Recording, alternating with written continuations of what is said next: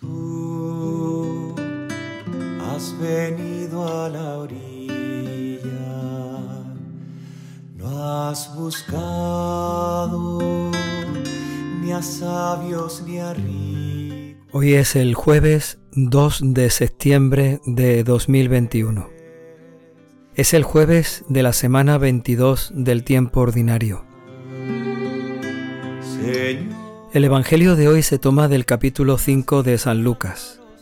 Es la vocación de los primeros discípulos. En aquel tiempo la gente se agolpaba alrededor de Jesús para oír la palabra de Dios, estando él a orillas del lago de Genezaret, y vio dos barcas que estaban junto a la orilla. Los pescadores habían desembarcado y estaban lavando las redes subió a una de las barcas, la de Simón, y le pidió que la apartara un poco de tierra. Desde la barca sentado, enseñaba a la gente. Cuando acabó de hablar, le dijo a Simón, Rema mar adentro y echad las redes para pescar. Simón contestó, Maestro, nos hemos pasado toda la noche bregando y no hemos cogido nada pero creyendo en tu palabra, echaré las redes.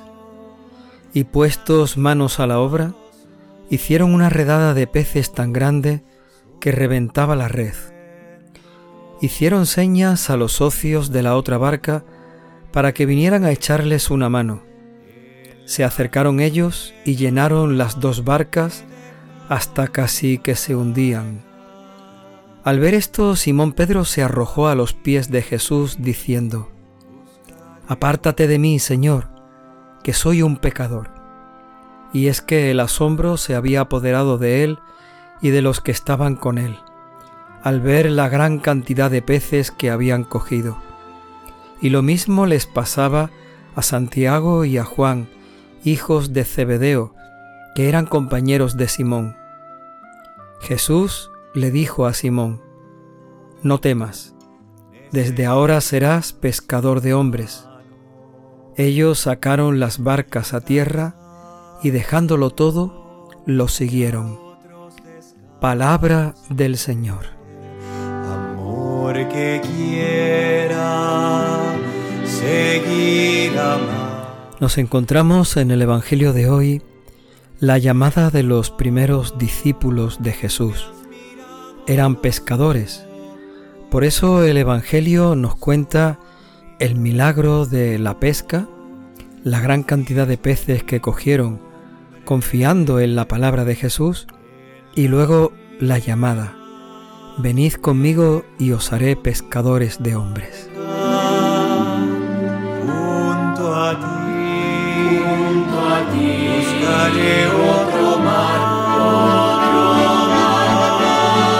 Todo este Evangelio ocurre en el lago de Genezaret. Aquel era el sitio habitual de trabajo de algunos de los discípulos del Señor que eran pescadores.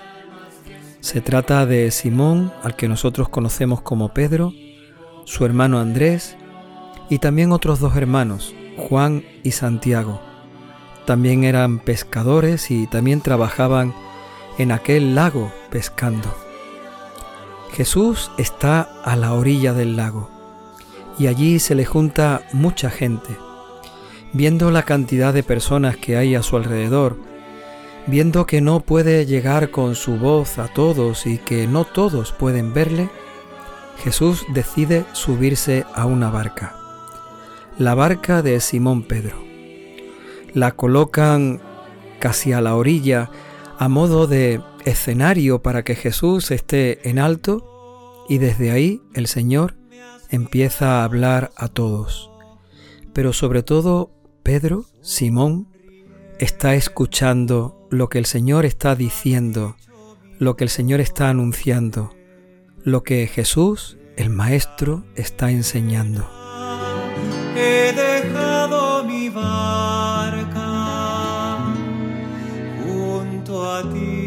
Y después de hablarle a la gente, Pedro había estado escuchando aquellas palabras, Jesús le dice unas palabras solo a Simón, rema mar adentro y echad las redes para pescar.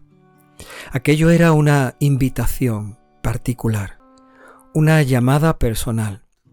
Aquello era un reto, una propuesta, una invitación, casi una petición. Rema mar adentro y echad las redes para pescar.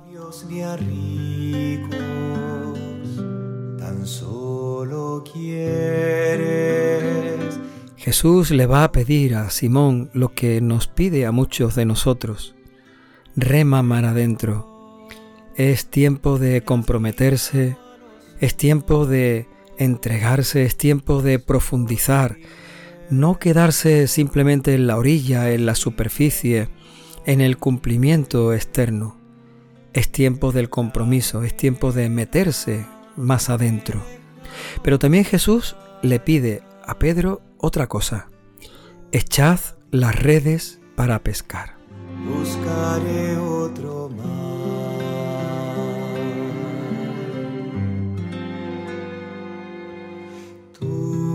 El verdadero desafío para Pedro, para Simón en ese momento, no está en remar mar adentro, está más bien en echar las redes. El Evangelio nos ha contado que aquellos pescadores estaban lavando las redes. Y lo que los pescadores hacen cuando lavan las redes es limpiarla después de una jornada de trabajo para dejarlas guardadas y preparadas para el día siguiente. Lavar las redes significa terminar el trabajo y poder ir a casa a descansar. Jesús rompe ese descanso. En medio de esa situación de descanso, o más bien de cansancio, porque los discípulos habían, los pescadores habían estado trabajando toda la noche, Jesús les pide que echen las redes. Buscaré otro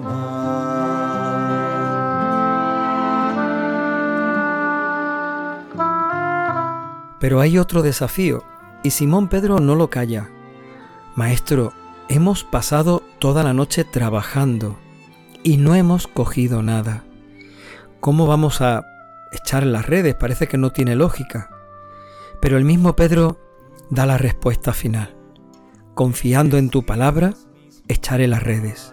Es decir, desde mi lógica de pescador, no tiene sentido echar las redes, no vamos a coger nada pero creyendo en ti, confiando en tu palabra, haré lo que me estás pidiendo. Echaré las redes. Señor, me has mirado a los ojos. Es entonces cuando se produce el milagro. El milagro no solo se produce porque Jesús dice una cosa. El milagro se produce cuando Pedro, cuando Simón escucha la palabra del Señor y hace lo que le está pidiendo. El milagro no se produce porque Jesús haga con su palabra que los peces salten desde el mar y se metan dentro de la barca. El milagro se produce cuando Jesús consigue que Pedro escuche su palabra, que Pedro crea en Jesús y que creyendo en su palabra haga lo que le está pidiendo eche las redes en su nombre. Amigo bueno, que así me. Para nosotros esto es una invitación a escuchar, a creer y a hacer. Todo eso al final hará que también nosotros echemos nuestras redes en el nombre del Señor.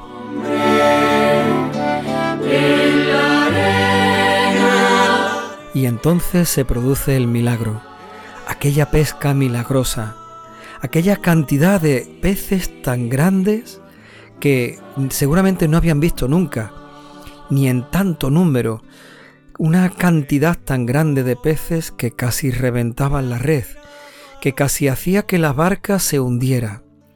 Cuando por fin consiguen llegar a tierra, Pedro se echa a los pies de Jesús sorprendido, emocionado por lo que ha visto, quizás un poco perplejo, sin saber lo que está diciendo, pero en ese momento le dice a Jesús, Apártate de mí, Señor, que soy un pecador.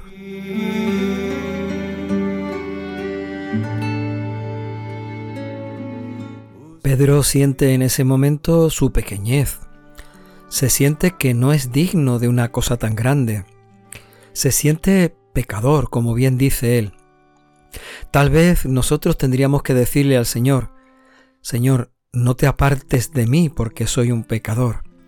Quizás por eso, porque somos pecadores, no podemos apartarnos del Señor, ni debemos dejar que Él se aparte de nosotros, porque siendo como somos, si nos apartamos del Señor, si Él se aparta de nosotros, entonces seremos mucho peores.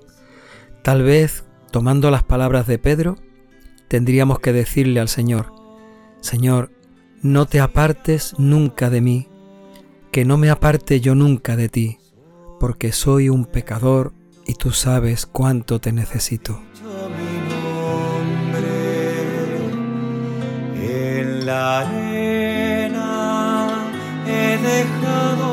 Jesús en ese momento llama a Simón. No tengas miedo, no temas. Desde ahora serás pescador de hombres. Jesús está dispuesto a cambiar la vida de Simón, de Juan, de Santiago, de Andrés, cambiar la vida por completo, convertirlos en pescadores de hombres. Jesús no se ha fijado ni en sabios ni en ricos, no se ha fijado ni en los poderosos ni en los inteligentes. Ha escogido a gente sencilla, pero gente de gran corazón, para que sean pescadores de hombres. Señor, me has mirado a los ojos. Y la respuesta es tremendamente generosa. Dejándolo todo, lo siguieron. Lo dejaron todo. No una parte, no un momento, no algo que le sobraba. Lo dejaron todo y lo siguieron. Para seguir a Cristo hay que dejar pero no basta dejar sin seguir. El dejar sin seguir puede convertirse en una penitencia muy interesante o en un ayuno muy bonito, pero dejar sin seguir al final nos deja vacíos y corremos el riesgo de llenar ese vacío de otras cosas que no van a darnos sentido ni provecho. El seguir sin dejar no es posible, porque al final nos terminamos cansando, son muchas cosas las que acarreamos, es mucho el peso que tenemos que soportar. Nos terminamos cansando y abandonando. Hay que hacer como los discípulos, dejarlo todo y seguir a Jesús.